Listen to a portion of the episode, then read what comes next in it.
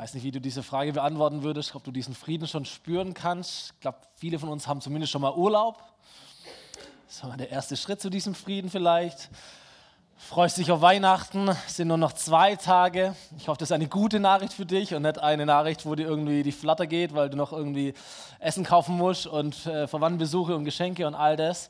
Und dass wirklich der Friede auch einziehen kann in dein Leben. Das wäre richtig, richtig gut. Schön, dass du da bist. Mein Name ist Stefan. Ich darf äh, zu dir sprechen oder zu euch sprechen heute Morgen zum letzten Teil dieser Serie. Sein Name ist, keine Angst, wenn du die letzten drei Wochen nicht da warst, überhaupt kein Problem. Du wirst definitiv mit einsteigen. Diese Serie, sein Name ist, dreht sich um Jesus, der vor 2000 Jahren geboren wurde auf diese Welt. Deswegen feiern wir Weihnachten.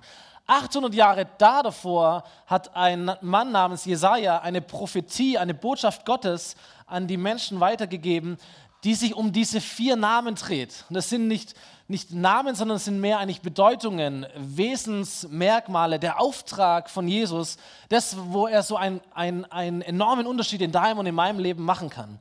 Und ich lese diese vier Namen gleich nochmal vor, diesen Vers. Aber weil es heute um den Frieden geht, lese ich mal die Verse davor auch noch mit. Altes Testament, Jesaja Kapitel 9. Und da heißt es, das Volk, das in der Finsternis lebt, sieht ein großes Licht. Hell strahlt es auf über denen, die ohne Hoffnung sind. Vielleicht bist du hier und das betrifft dich heute Morgen. Du Herr machst Israel wieder zu einem großen Volk und du schenkst ihnen überströmende Freude. Sie sind fröhlich wie nach, einem, wie nach einer reichen Ernte. Sie jubeln wie nach einem Sieg, wenn die Beute verteilt wird. So wie du Israel damals aus der Gewalt der Medianiter gerettet hast, so befreist du sie dann von dem schweren Joch der Fremdherrschaft. Du zerbrichst die Peitsche, mit der sie zur Zwangsarbeit getrieben wurden, die Soldatenstiefel, die beim Marschieren so laut dröhnen, und all die blutverschmierten Kampfgewänder werden ins Feuer geworfen und verbrannt. Warum? Denn uns ist ein Kind geboren. Ein Sohn ist uns geschenkt. Er wird die Herrschaft übernehmen und man nennt ihn wunderbarer Ratgeber, starker Gott, ewiger Vater, Friedensfürst. Und er wird seine Herrschaft weit ausdehnen und dauerhaften Frieden bringen. Und ich dachte mir, oh, wie krass, oder? Also von wem ist denn hier die Rede? Kommt hier Terminator? Kommt hier äh, äh der, der, der Superheld um die Ecke? Diese starken Wörter, habt ihr das gemerkt? Große Finsternis, großes Licht, Blut verschmiert, Jubel, Beutezug. Und denkst du, okay, auf, auf wen muss ich denn hier gefasst machen? Und die Antwort ist, ein Kind. Ein kleines Kind. Ich habe euch ein Bild mitgebracht, falls ihr vergessen habt, wie ein Kind aussieht. Ein Kind ist uns gegeben, ein Kind ist uns geschenkt. Keine Maschine, sondern ein Kind, ein kleines Kind. Und ich frage mich, ein Kind soll das schaffen? Ein Kind soll jetzt den dauerhaften Frieden bringen. Ein Kind soll alle, alles umstürzen, alles neu machen. Ein Kind. Ist das nicht ein bisschen viel Verantwortung? Ist nicht ein bisschen eine große Berufung? Ist da nicht irgendwo die, die Sicherung durchgebrannt? Es ist ein Kind, okay? Wir reden von einem Kind. Manche Eltern haben ja so den, den komischen Ding, dass sie denken, oh, mein Kind ist ein Wunderkind und es muss die beste Ausbildung und die Kindergärten und die, und die Schulen, alles muss evaluiert werden, alles muss altersgerecht, weil mein Kind muss richtig gefördert werden, weil es ist ein Wunderkind. Und du denkst dir manchmal, hey, das ist ein Kind. Nicht mehr, nicht, es ist ein Kind. Ein Kind. So, wir haben Erwartungen an unsere Kinder, dass sie sich ordentlich benehmen und dass sie die Welt zum Positiven verändern und wenn wir Christen sind, dann beten wir, dass unsere Kinder auch Jesus kennenlernen und Jesus nachfolgen. Aber der Friedensfürst ist schon ein bisschen hoch, oder? So bin da schon froh, wenn meine Kinder nicht streiten den ganzen Tag oder ihren Teller leer essen. Aber der Friedensfürst, schon eine hohe Nummer. Und dann denken wir vielleicht zurück und dann kommen wir auf diese Idee, ja, pass mal auf, diese, diese Nacht in Bethlehem vor 2000 Jahren, diese heilige Nacht, Jesus kommt auf diese Welt, das Kind wird geboren.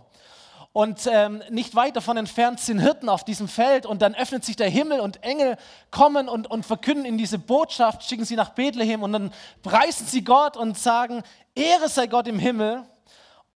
Und dann, denn er bringt der Welt Frieden. Das, was da geschieht, dieses Geschehen im Stall, Gott bringt der Welt Frieden und er wendet sich den Menschen in Liebe zu. Frieden. Aber du denkst, Moment mal, wenn ich mal im Schnelldurchlauf diese 2000 Jahre durchgehe, wo bitte ist denn dieser Frieden? Leben wir nicht in einem Land, das die allerschrecklichsten Kriege der Menschheit angezettelt und durchgeführt hat? Leben wir nicht aktuell in einer Zeit, wo die Welt kriegerischer ist als je zuvor? Gab es überhaupt irgendwann mal eine Zeit auf dieser Welt, wo es keinen Krieg gab, wo wirklich Frieden geherrscht hat?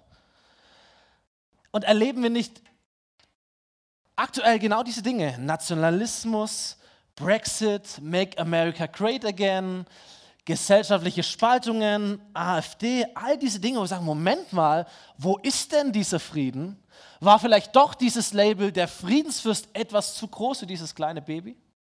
War das doch mehr ein Wunschdenken wie eine wirkliche Prophetie, wirklich Gottes Reden? Oder ist Frieden etwas ganz anderes?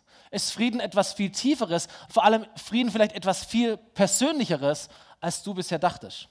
Weil ich wage mal die Behauptung, dass du die, die Quelle, die Ursache eines jeden Konflikts auf dieser Erde, eines jeden Krieges auf dieser Erde, dass du diesen, die, diese Quelle, diese Ursache nicht in, in Syrien findest und nicht in Nordkorea oder sonst irgendwo auf der Welt, sondern du findest sie in deinem Herzen. Und das mag dir wehtun, aber ich glaube, da, da steckt ganz viel Wahrheit dahinter. Weil jeder Konflikt auf dieser Welt ist letztendlich ein Konflikt zwischen Menschen und menschlichen Interessen. Und menschliche Konflikte, egal ob das in deiner Familie ist oder ob das weltpolitisch ist, ist letztendlich ein Konflikt, der im Herzen beginnt. Und ich glaube, jeder Konflikt hat seine Quelle. Jeder Unfrieden auf dieser Welt hat seine Quelle im Unfrieden des menschlichen Herzens. Es sind immer dieselben Dinge. Der Egoismus, der Neid, das Nicht-Gönnen können, die Rechthaberei, die bösen Gedanken. Und egal, ob du das im Kleinen oder im Großen machen möchtest, es beginnt immer im Herzen. Vielleicht ist deswegen das der Grund, warum dieser Friedensfürst nicht mit der, mit der himmlischen Engelsarmee gekommen ist und einfach der Welt so auf den Kopf gehaut hat, dass endlich mal Ruhe und Frieden herrscht, sondern dass dieser Gott ein Kind geworden ist, ein Baby, ein schwacher Mensch, der dieses System der Welt, das einfach nur der Stärkere gewinnt und für Frieden sorgt. Dieses System auf den Kopf zu stellen, sagen, ich komme als ein Baby, ich komme als ein schwacher Mensch und ich ermögliche euch den Frieden in dem Moment meiner größten Niederlage. Als dieses Kind später als ein Mann an einem Kreuz hängt, 30 Jahre später an einem Kreuz hängt, der Moment seiner größten Schwäche, oder? Der Moment seiner größten Niederlage, der Moment seiner größten Demut und da den Frieden möglich macht. Nicht mit dem Heer, nicht mit der Gewalt, nicht mit auf den Kopf hauen, nicht weil er größer ist als alles andere als Gott, sondern als ein Baby, als ein Mensch in Schwäche. Schafft er Frieden. Und ich glaube, dieser Frieden, von dem gesprochen wird, dieser Friedensfürst, den Frieden, den er bringt, das hat nicht so viel zu tun mit Politik oder mit irgendwie Peace Movement und dem Peace-Zeichen im, im VW-Bus irgendwo. Oder, oder, oder mit Armeen und mit all diesen Dingen, sondern es ist ein Frieden, der entsteht in deinem und in meinem Herzen. Warum? Weil in deinem und in meinem Herzen die Ursache für all das Böse in dieser Welt liegt. Und deswegen kommt der Friedensfürst immer in Herzen und er verhindert Herzen, ein Herz nach dem anderen. Der Friedensfürst. So manche Menschen definieren Frieden als die Abwesenheit von Krieg oder Zwang oder Gewalt. Gott ist schlau genug und sagt, das ist ein schöner Gedanke, aber solange dein Herz nicht verändert ist, reicht es alles nicht wirklich genug. Deswegen definiert Gott Frieden wesentlich persönlicher. Dieses Wort Frieden, Shalom, das hebräische Wort, ist ein, ist ein Begriff, wo es keine deutsche Übersetzung davon gibt. Es gibt nur verschiedene Deutungshinweise, um, diesen, um dieses Konzept irgendwie zu erklären oder zu malen. Dinge wie zum Beispiel unversehrt zu sein, heil zu sein, sich wohl zu befinden, körperlich, seelisch und geistlich wohl zu befinden, Sicherheit, intakte und heile Beziehungen, sogar materielle Versorgung, finanzielle Sicherheit, Glück, das sind so Begriffe oder, oder Dinge, die Shalom bezeichnen und noch mehr. Das ist ein Frieden, den Gott geben will. Das ist aber etwas Persönliches. Das ist etwas Persönliches. Ein persönlicher Herzensfrieden für dich und für mich und für jeden anderen Menschen. Ein Herz nach dem anderen. Fürst, dieses Wort Fürst bedeutet, es ist der Oberbefehlshaber. Jesus ist also der Name Friedensfürst bedeutet, Jesus ist der, der diesen allumfassenden Frieden in dein Herz hinein befehlen, hineinführen, hineinbringen kann. Shalom. Jetzt weiß ich nicht, ob jemand da ist heute Morgen oder ob es überhaupt irgendjemanden gibt. Ich habe noch keinen getroffen, weder Christen oder, oder Nicht-Christen oder an welchen Gott du auch immer glaubst. Ich kenne niemanden, der sagt, also mein Leben kannst du mich auch Shalom nennen, weil alles ist gut. Ich bin vollkommen 100% Shalom, egal welchen Tag. Ich bin dermaßen voll von Shalom. Ich sehe schon gar nichts anderes mehr als nur Shalom, Shalom, Shalom. Die ganze Zeit in meinem Leben. Ich kenne so jemand nicht. Und ich bin es auch nicht. Was ich kenne in meinem Leben und im Leben anderer Menschen ist äh, Druck, Spannungen, schwierige Gespräche, Ängste vor der Zukunft oder vor Verlust, Krankheit, äh, dass du nachts nicht mehr schlafen kannst, weil die Gedanken dich so wach halten. Alles nicht Shalom. Das kennen wir. Und deswegen ist diese ganz große Frage, wie kommen wir oder wie, wie bekommen wir diesen allumfassenden Frieden in unsere Welt, die alles andere ist als friedlich oder heil. Und damit meine ich nicht die, die, die große Erde, sondern ich meine deine Welt. Wie kommt dieser allumfassende Frieden, den der Fürst bringt, in deine nicht so friedliche Welt hinein? Und ich möchte euch zwei Dinge vorstellen. Als erstes eine, äh, eine Strategie von Jesus, die ist provokant ohne Ende, aber sie ist auch sehr einfach. Okay? Und äh, ich lese mal aus Matthäus Evangelium im Neuen Testament, Kapitel 8, äh, Abvers 23. Jesus stieg ins Boot und er fuhr mit seinen Jüngern über den See. Plötzlich kam ein schrecklicher Sturm auf. Nicht ein kleiner Sturm, ein schrecklicher Sturm. Und die gewaltigen Wellen schlugen ins Boot. Aber Jesus schlief. Und schließlich weckten ihn die Jünger. Herr, rette uns, riefen sie aufgeregt. Wir sinken.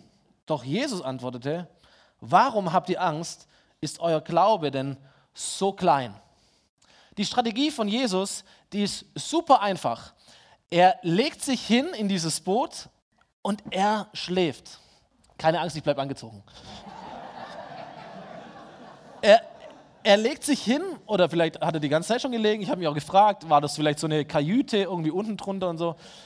Die, die Wellen schaukeln hin und her, es ist ein gewaltiger Sturm, die Wellen müssen höher sein als das Boot, sie gehen über.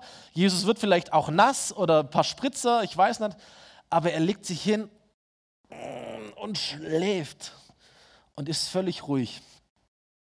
Und ich denke mir, Jesus, du bist manchmal einfach komisch und manchmal so richtig weltfremd. Verstehst du nicht, dass hier zwölf Männer mit Leibeskräften darum kämpfen, nicht zu sterben und du legst dich hin und schläfst? Verstehst du nicht die, die Lage? Ist dir nicht klar, in welcher Gefahr du dich auch befindest und alle anderen Menschen um dich herum?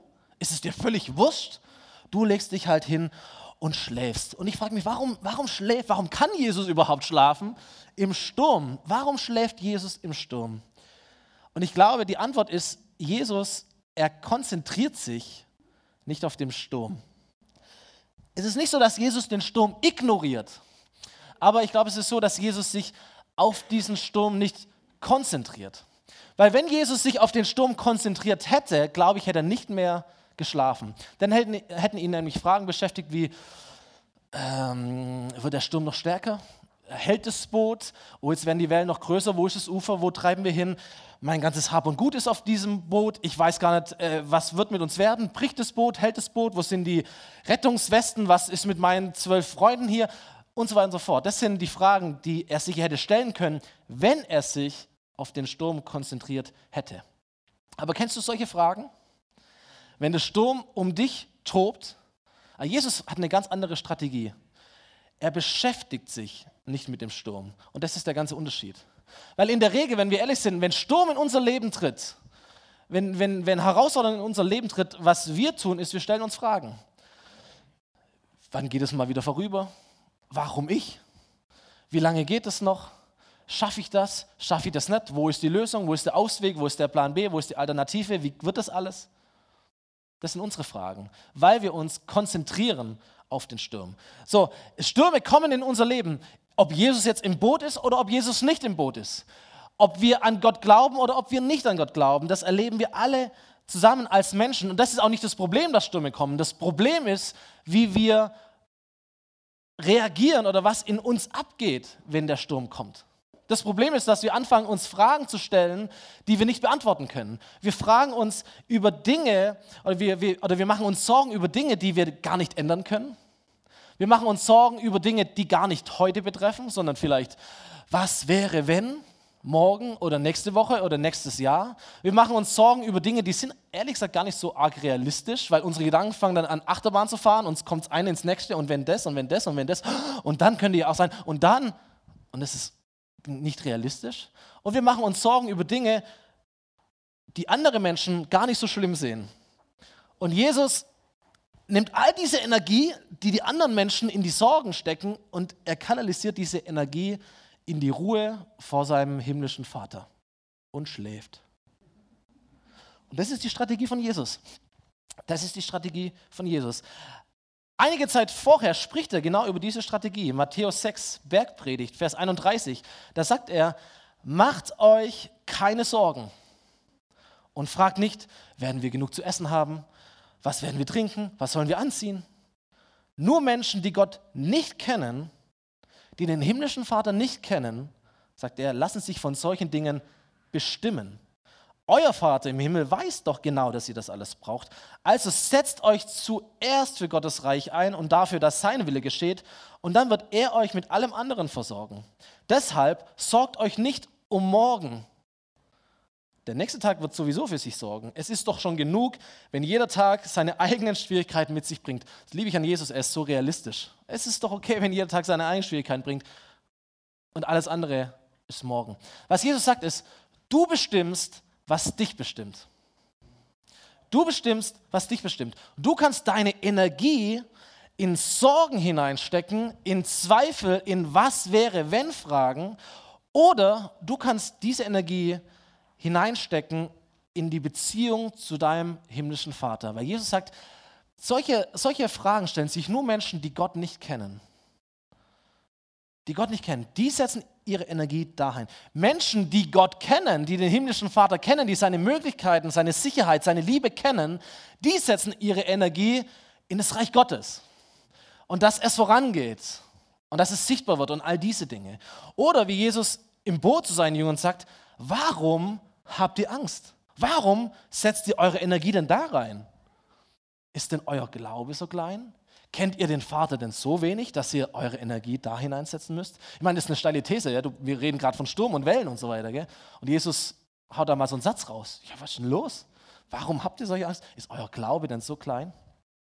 So, wie kann ich schlafen im Sturm, indem ich mir klar mache, Gott gibt mir eine Sicherheit, die kein Druck, kein Sturm, keine Krankheit, keine Angst dieser Welt mir auch nur ein Zipfelchen wegnehmen kann. Punkt. Amen. Das ist die Sicherheit, in der wir leben dürfen als seine Kinder.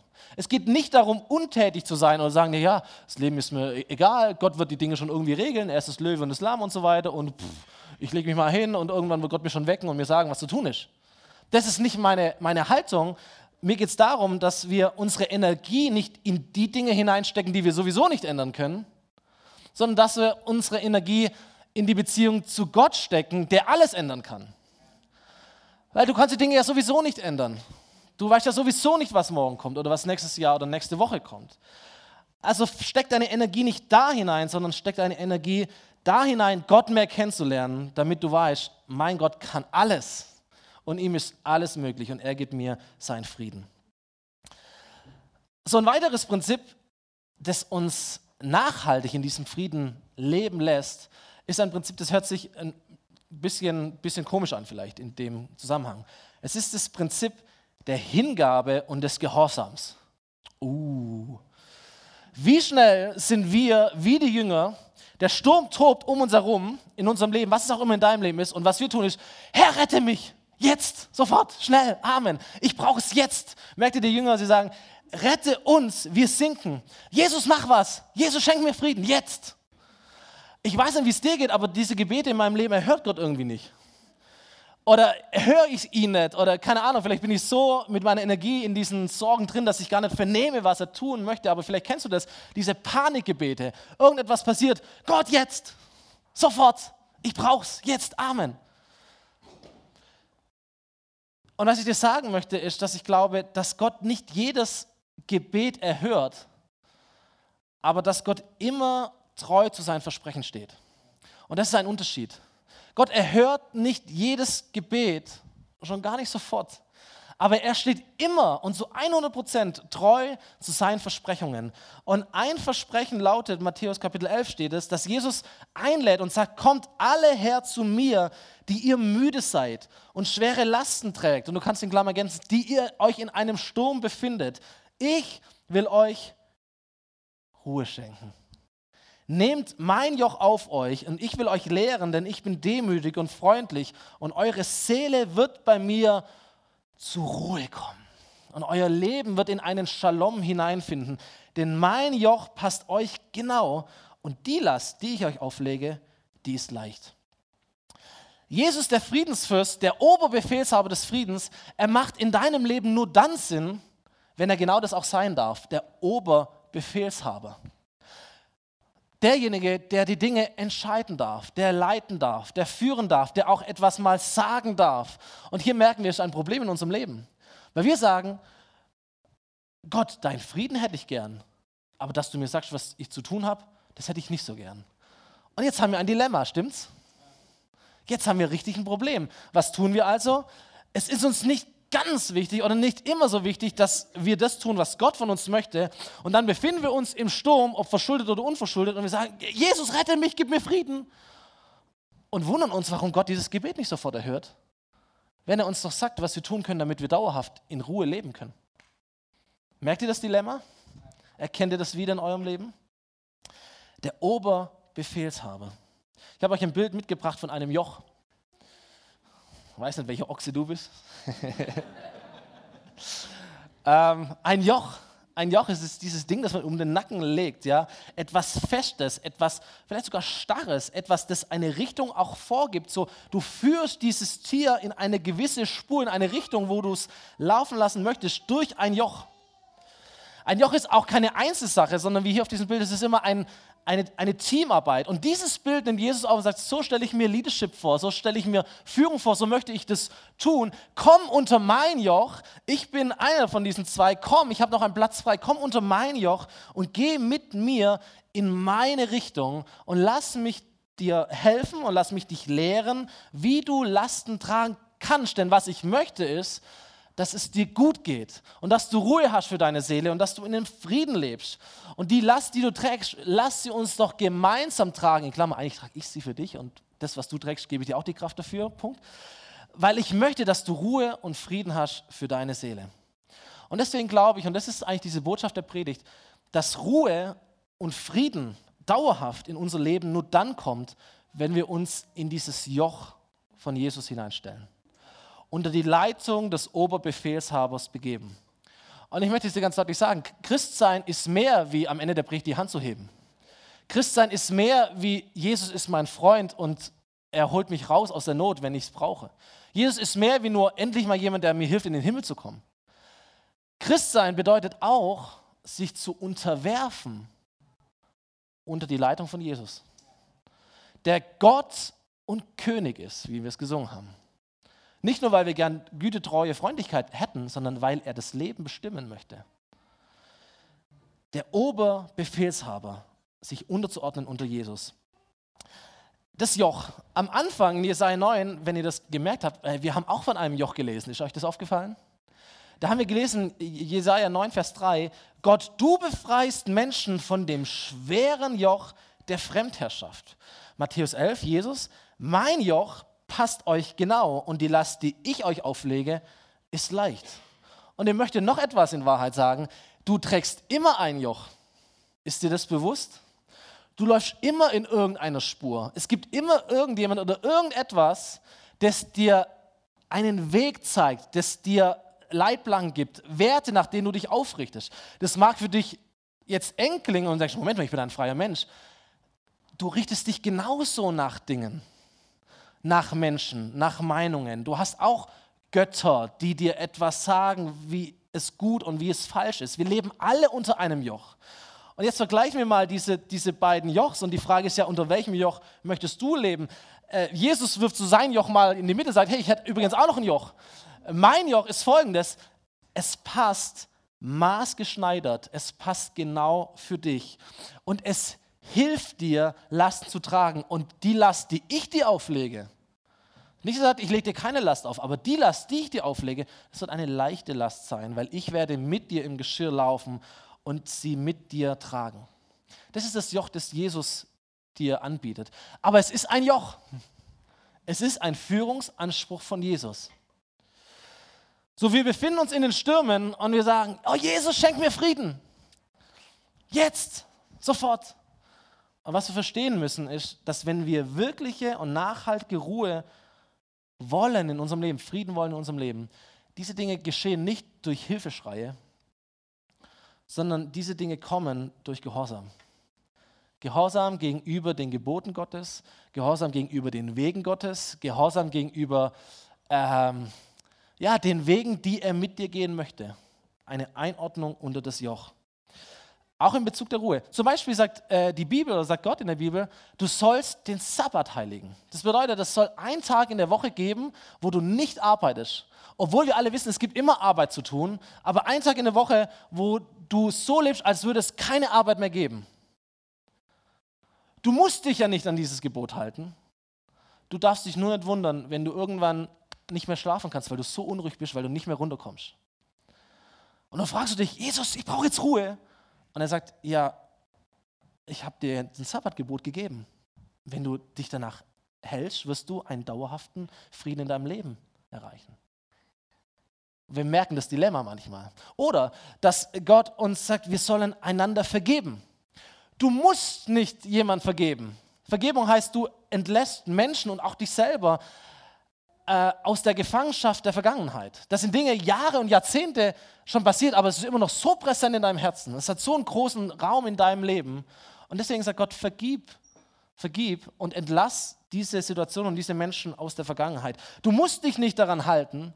Du darfst dich nur nicht wundern, wenn dein Herz irgendwann schwer wird und dein Leben anstrengend wird, weil du Menschen und Situationen mit dir schleppst, die du gar nicht mit dir schleppen müsstest. Oder das Gebot, das Jesus oder das die Bibel sagt, wir sollen nicht neidisch sein, wir sollen nicht begehren, was andere Menschen haben. Du musst dich nicht an dieses Gebot halten, du darfst dich nur nicht wundern, wenn du irgendwann komisch wirst. Entweder komisch hochmütig oder komisch minderwertig oder komisch stolz und Menschen irgendwie nicht mehr so gern mit dir zusammen sind, weil du irgendwie komisch bist. So, die Gebote Gottes führen uns immer in die Freiheit, immer zum Leben. Das dürfen wir nie vergessen. Aber es sind Gebote. Es ist ein Joch. Es sind Wege, die Gott uns gibt, damit unser Leben gelingt. Deswegen, dauerhafte Ruhe, dauerhafter Frieden, sie kommen nicht in unser Leben aufgrund von Hilfeschreien. Die Gnade Gottes ist es, dass er trotzdem solche Gebete erhört, gell? Und dass er bei den Jüngern im Sturm trotzdem aufsteht und sagt, okay, dann beruhige ich das mal kurz. Das macht er ja. Aber dauerhaft und verlässlich sind es nicht die Hilfeschreie, sondern es ist die Leitung des Oberbefehlshabers des Friedens, der Friedefürst. Frieden. Ich dachte mir, es wäre cool äh, zu hören in dieser Predigt, was macht dieser Frieden von Jesus mit dir? Und wie kannst du damit umgehen? Und ich habe eine Person eingeladen, dass sie etwas erzählt aus ihrem Leben. Das ist die Karin. Und äh, wir klatschen für dich, während du auf die Bühne kommst. Ja, sehr gut. Wir das Mikrofon?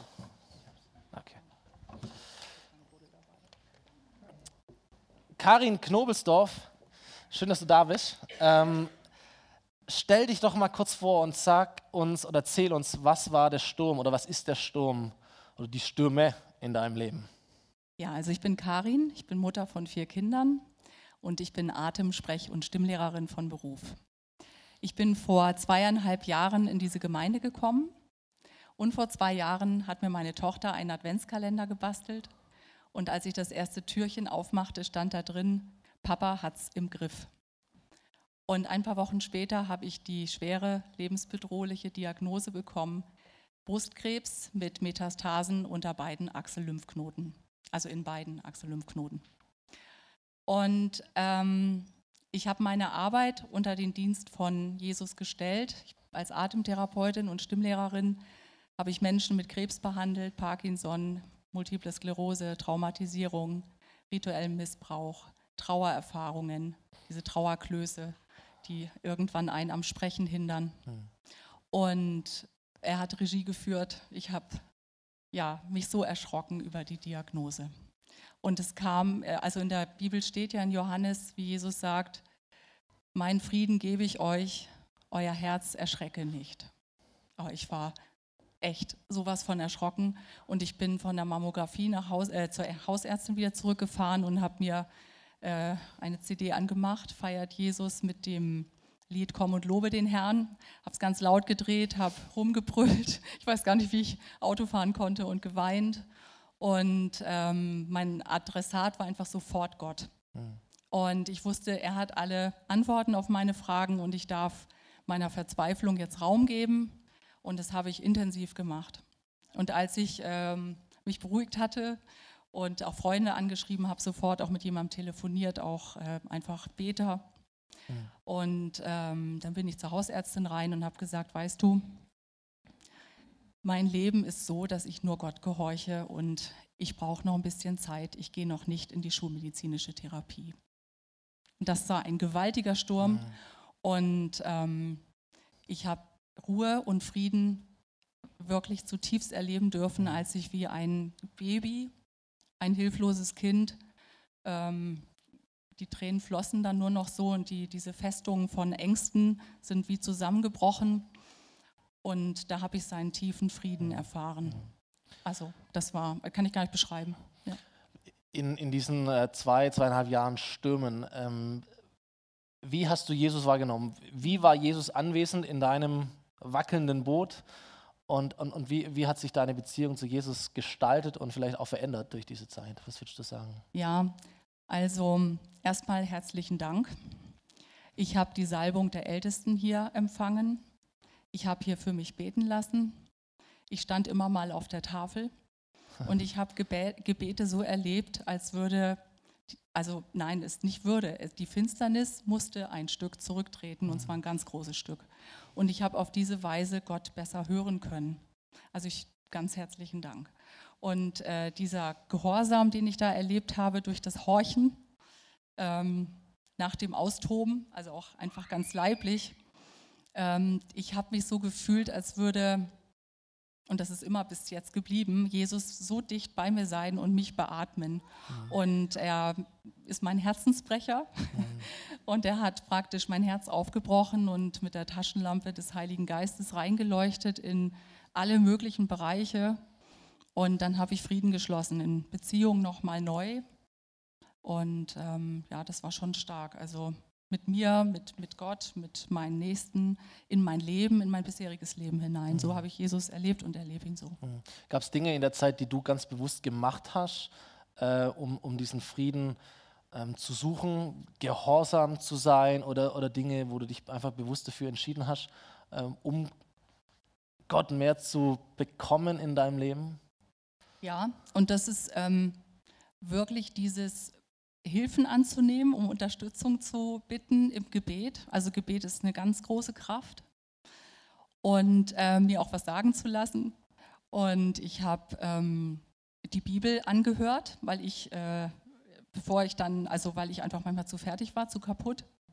Und dann habe ich mir die Hörbibel angemacht und mit der schlafe ich jeden Abend ein. Also ich meine, ich höre auch was, aber ich schlafe auch ein. Und das ist einfach schön, äh, das Wort Gottes ja. um mich herum zu ja. haben. Also ich habe einfach mich intensiver noch mit seinem Wort beschäftigt. Mhm. Es sind bestimmt viele Menschen hier, die äh, sich auch in einem Sturm befinden oder während der Predigt vielleicht auch so Situationen vor Augen haben und sagen, oh, das ist eigentlich mein mein, mein Sturm in meinem Lebensboot, ähm, Jesus schläft oder ist vielleicht gar nicht da oder was, keine Ahnung was. Ähm, vielleicht nicht unbedingt Krankheit, vielleicht aber auch Krankheit, aber was würdest du sagen, was sind so die, die ganz praktischen Tipps, die Weisheit, das, was du in einer kurzen, knappen Form jemandem mitgeben möchtest, sagst, wenn du dich in einem Sturm befindest, ähnlich wie ich das mhm. war und ja auch immer noch bin, ähm, was kannst du tun oder was solltest du tun? Ja, also ich habe mich erlebt als Mangelexemplar Mensch. Der Herr ist mein Hirte, wird nichts mangeln, steht in der Bibel. Und ich bin ein Mangelexemplar und er hat das Leben in Fülle. Ich habe zugegeben, wie schwach und hilflos ich bin. Ich habe gesagt, bei dir ist 100 Prozent Leben und mein Leben gehört dir allein.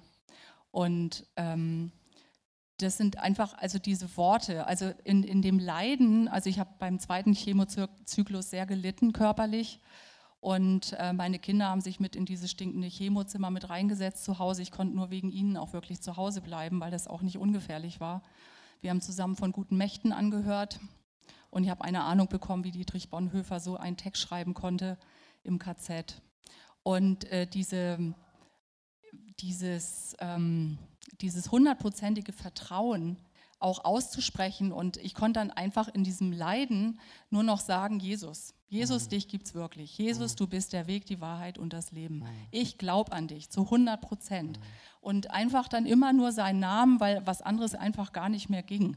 Aber andere haben ja auch seinen Namen mhm. ausgesprochen, haben für mich gebetet. Und sogar beim Wein einschenken im Restaurant. Danke, Rekbe. Ich sehe dich gerade. genau. Und ähm, ich habe den Taufspruch hier empfangen. Ich habe letztes Jahr meine Taufe hier gemacht. Also für mich. Äh, erfahren, erlebt, eine Bunderneuerung mit Gott. Und ich habe den Taufspruch von jemandem bekommen, die mich gar nicht kannte. Jesaja 54,1. Und der Herr spricht: Es werden wohl Berge weichen und Hügel hinfallen, aber meine Gnade wird nicht von dir weichen. Und meine, meinen Frieden, den Bund des Friedens, den halte ich mit dir. Mhm. Und mhm. darauf habe ich mich einfach verlassen. Das ist mhm. mein Boden. Mhm. Und das habe ich nehmen können. Und ja, so sitze ich jetzt hier und ermutige hier jeden, ja. immer wieder mal hinzuspüren, halte ich meinen Bund echt noch so, wie Gott ihn mit mir hält. Er liebt mich, ich darf ihn zurücklieben. Sein Gebot, sein Angebot, das erste Gebot, das zweite Gebot, auch ich darf mir vergeben, mich vergeben lassen und mich selbst lieben und dann auch meinen Nächsten. Letzte Frage, ähm, ganz kurz, wie geht's dir? Ja, heute. erstaunlich gut, aber das liegt halt echt am Herrn. Gell? Also der, der Körper, mein Körper ist bei 20 Prozent und ähm, ich hatte jetzt eine Armthrombose und habe sie auch noch. Mein Port äh, musste unbedingt raus, weil ich so massiv auf Fremdkörper reagiere. Vor zwei Wochen stand ich an der Tafel und da war das wieder so, das darf ich noch kurz erzählen. Ja. Das war so klasse. Äh, ich bin am, äh, vor zwei Wochen am Sonntag, es ging mir unglaublich schlecht körperlich. Und ähm, meine Kinder hatten nicht den Impuls, in den Gottesdienst zu gehen. Und dann stand ich hier auf der Tafel und der erste Gottesdienst verging. Der zweite war mittendrin. Um zwölf springe ich in die Dusche. Oder springen ist gut. Ich habe mich irgendwie dahin gekämpft und auf dem Rückweg wusste ich, ich packe meine Tasche für die Klinik. Und eigentlich war, hatte ich erst viel später einen Termin wegen der OP. Und dann ähm, haben mich meine Kinder, waren ja zum Glück da, den Sonntag noch in die Klinik gefahren und ich bin kurz darauf operiert worden. Und das haben Gebete dann für mich auch bewirkt, weil es war ganz wichtig, dass der rauskommt, weil ich wie vergiftet war. Mhm. Und die Armthrombose, die baut sich enorm ab. Die waren 10 Zentimeter am Oberarm, die sind schon komplett weg. Und jetzt habe ich nur noch ein bisschen was unter der Achsel mhm. und das Vertrauen steht. Der yes. macht es gut mit mir. Wir werden weiter für dich beten, das verspreche ich dir. Und auch für alle anderen, die das natürlich wollen. Vielen, vielen Dank, Karin, dass du uns damit hineingenommen hast.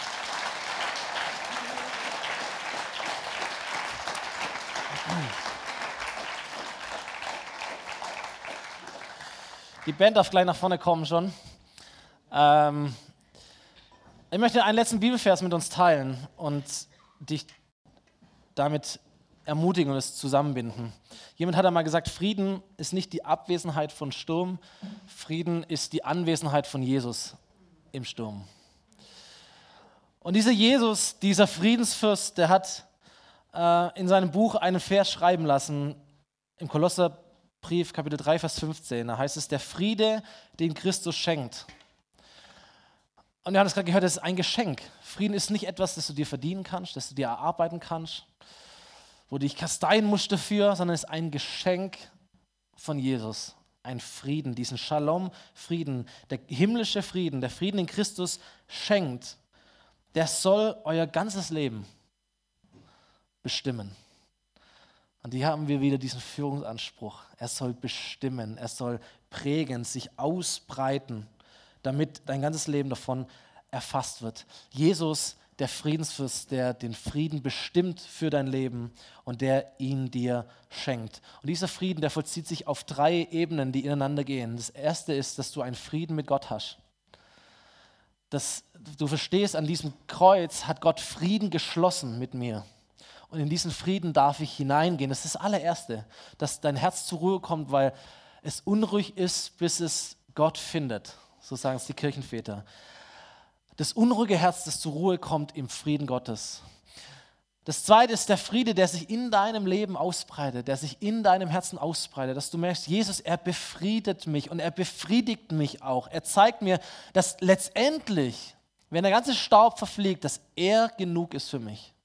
Und das, was er mir gibt, genug ist für mich. Und dass ich so viel anderes gar nicht brauche, was mir die Menschen, mein Herz oder die Welt mir sagt, dass ich brauche. Letztendlich brauche ich nur Jesus. Und die dritte Ebene ist, dass dieser Frieden weitergeht in deinem Leben und aus deinem Leben heraus zu anderen Menschen. Und das kannst du weiterfassen bis zum Weltfrieden, wenn du möchtest. Und dann kommen wir wieder an den Anfang zurück. Wie schafft der Friedensfürst Frieden auf dieser Welt? Ein Herz nach dem anderen. Ein Herz, ein befriedetes Herz nach dem anderen. Dass du anfängst, Frieden zu empfangen, im Frieden zu leben, Frieden auszuleben und weiterzutragen in diese Welt Welt hinein. Lass uns nochmal gemeinsam aufstehen. Ich würde so gern beten für uns und für all diejenigen vor allem, die diesen Impuls aufnehmen wollen von Karin mit dem Bund des Friedens. Es ist nicht ein Vers, der nur in Karins Bibel steht oder den Gott nur der Karin sagt, sondern es ist ein, ein Angebot, ein, ein Drängen des Heiligen Geistes, das Gott allen Menschen gibt. Er sagt, mein Friedensbund wankt nicht und er steht fest. Mein Angebot, dass du in meinen Frieden hineinfindest, das gebe ich dir und das schenke ich dir und das biete ich dir an für alle Zeiten. Und wenn du vielleicht gemerkt hast, auch im Laufe dieser Predigt, boah, ich bin auf anderen Wegen unterwegs und ich kann das sogar in meinem Leben sehen, Prinzipien, die ich einfach breche, wo ich mich viel zu oft beim, beim Hilfeschreien erwische und nicht so oft im, im Laufen unter dem Joch Jesu. Und wenn du diese Sehnsucht hast, sagen, oh, ich würde so gern schlafen in diesem Sturm. Ich möchte, ich rechne gar nicht damit und ich verstehe, es geht nicht darum, die, die Stürme wegzubeten oder auf ein Leben zu schielen, das sturmlos ist. Aber diese Ruhe im Sturm zu haben, meine Energie nicht in die falschen Dinge zu investieren, sondern in die richtigen, ermutigenden Dinge zu investieren. Auch dich meine ich. Und wenn du sagst, was ich brauche in meinem Leben, ist diesen Oberbefehlshaber, diesen Fürst, des Friedens, der den Frieden bringt und schenkt und hineinbefehlt in meine Situation. Für die Menschen möchte ich beten, dass in diesem Moment, an diesem Tag heute, durch deine Entscheidung etwas passiert, die Tür aufgestoßen wird und ein Friede neu hineinkommt in dein Leben. Und wenn das dein Gebet ist, wenn du das möchtest, streck mal deine Hand entgegen, deine offenen Hände Gott entgegen, sagen, Mensch, meine Hände sind leer, die sind friedlos, was ich brauche, ist dein Frieden. Was ich brauche, ist deine Ruhe. Jesus, du siehst diese Hände. Du siehst diese, die Herzen, die sich dir entgegenstrecken, Jesus. Und ich reihe mich komplett mit ein, Jesus. Wir brauchen deinen Frieden, Herr. Du verheißt deinen Frieden. Du redest von Shalom. Du zeigst ihn ganz praktisch, indem du schläfst in diesem Boot mitten im Sturm. Und es ist nicht etwas, das du nur exklusiv für dich nimmst, Herr, und sagst, das ist nur meins, sondern du schenkst es weiter, Herr. Du gibst es weiter, du verschenkst dich, du verschenkst dein Leben, du verschenkst deinen Frieden an jeden, der das haben möchte. Du lädst ein und sagst, kommt zu mir, die ihr müde seid, die ihr, die ihr schwere Lasten trägt, Herr. Und hier sind so viele Menschen in diesem Raum. Wir sind müde. Wir tragen die Lasten. Dieses Jahr ist rum und das nächste Jahr fängt an, aber das, da ist gar keine Perspektive. Das fängt genauso an, wie das alte aufhört. Da ist so viel Last da, so viel Müdigkeit. Und ich bete, Jesus, dass du kommst mit deinem Frieden der Fürst des Friedens, dass du deinen Frieden hineinbefehlst in unser Leben. Und Herr, da wo wir auf den anderen Wegen sind, da wo wir die Gebote brechen, da führ uns zurück. Führ uns zurück in deinen Weg. Wir unterstellen uns deinem Joch, deiner Führung, deiner Leitung, Gott, dass du deinen Frieden dauerhaft und nachhaltig hineinpflanzen kannst in unser Herz, Jesus. Amen.